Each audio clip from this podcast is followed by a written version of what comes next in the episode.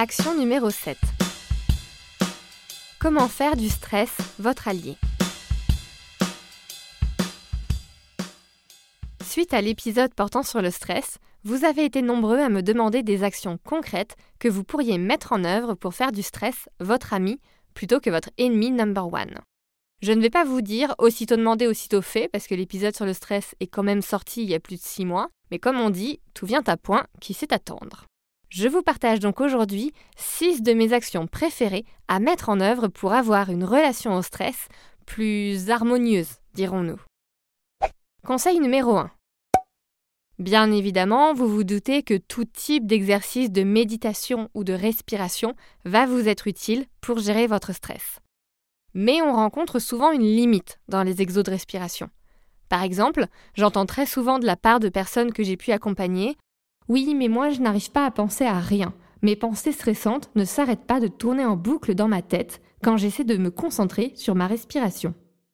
Alors, je vais vous partager un exercice de respiration qui permet à tous les coups de rester concentré. Cet exo s'appelle la relaxation progressive de Jacobson, parce que le mec qui l'a inventé s'appelait Jacobson. Le principe est simple. Vous contractez volontairement certains muscles et les relâchez aussitôt brusquement. Après la tension, vous ressentez la détente de manière plus intense et plus consciente. Le fait d'avoir une action physique à faire permet à votre esprit de moins divaguer. Donc faites cette dynamique, contraction, relâchement sur tous vos groupes de muscles de bas en haut et vous verrez la détente s'étendre au corps tout entier. Conseil numéro 2. Une action que j'essaye d'utiliser au maximum, c'est la prise de recul. Très souvent, l'élément stressant est une situation, une tâche ou un challenge précis à un instant T, mais qui s'inscrit dans un projet ou un objectif plus global. En essayant de fixer son attention non plus sur la situation qui nous stresse à un moment précis, mais sur son objectif global, clairement défini, on donne du sens au stress. On voit que ce stress participe à la réalisation d'un projet plus grand, qu'il sert un objectif plus ambitieux. En bref, prenez du recul et élargissez votre champ de vision. Conseil numéro 3. Faites le tri. Parfois, on se rend compte que des situations viennent réveiller du stress en nous, alors qu'en soi, ces situations peuvent facilement être évitées en faisant du tri. Je prends deux exemples. Premièrement, au niveau personnel.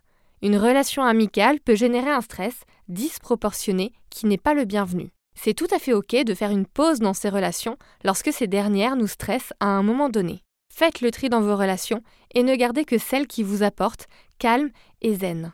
Deuxième exemple, au niveau professionnel cette fois-ci, faire le tri consiste à apprendre à dire non, à déléguer. Vous voulez peut-être tout faire, mais c'est impossible, du moins pas sans en payer le prix. Ce prix étant un stress intense, vous l'aurez compris. Apprendre à dire non ou à déléguer peut vous aider à mieux gérer votre stress. Au travail, on a tendance à dire oui à tout pour éviter les conflits avec le manager ou les collègues, ne pas passer pour un feignant ou que sais-je. En faisant cela, vous faites passer vos besoins au second plan, ce qui peut entraîner du stress, de la colère, voire du ressentiment. Conseil numéro 4. Réévaluez votre stress. Apportez de la conscience dans votre stress. Parfois, le corps nous envoie des signaux de stress, mais on ne peut pas comprendre pourquoi ils sont aussi forts. Sont-ils justifiés ou disproportionnés? Questionnez tout ça.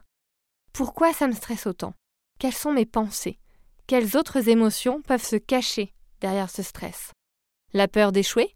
La peur du regard de l'autre? La pression financière? Quels sont les enjeux réels de cette situation et justifient-ils mon stress? Conseil numéro 5. Plus globalement, il est important d'adopter un mode de vie équilibré. On va être plus sensible au stress si on ne se bouge pas, si notre alimentation est instable et non variée, ou encore si on dort mal. Donc dès que je sens que je suis dans une période stressante, je me mets au sport. Je mange à des heures fixes et de façon équilibrée. Je dis ciao au café et je me couche tôt.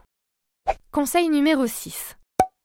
Pour terminer, si le stress altère vraiment votre vie personnelle et professionnelle, et si aucun de ces conseils n'arrive à soulager votre stress, je vous conseille plus plus plus de prendre rendez-vous avec un psychologue. Les professionnels de la santé mentale peuvent vous aider à identifier les sources de votre stress et à adopter des actions adaptées aux raisons de ce stress. C'est tout pour moi, à vous de jouer Neurosapiens est produit et distribué en association avec l'Acme Productions. Ciao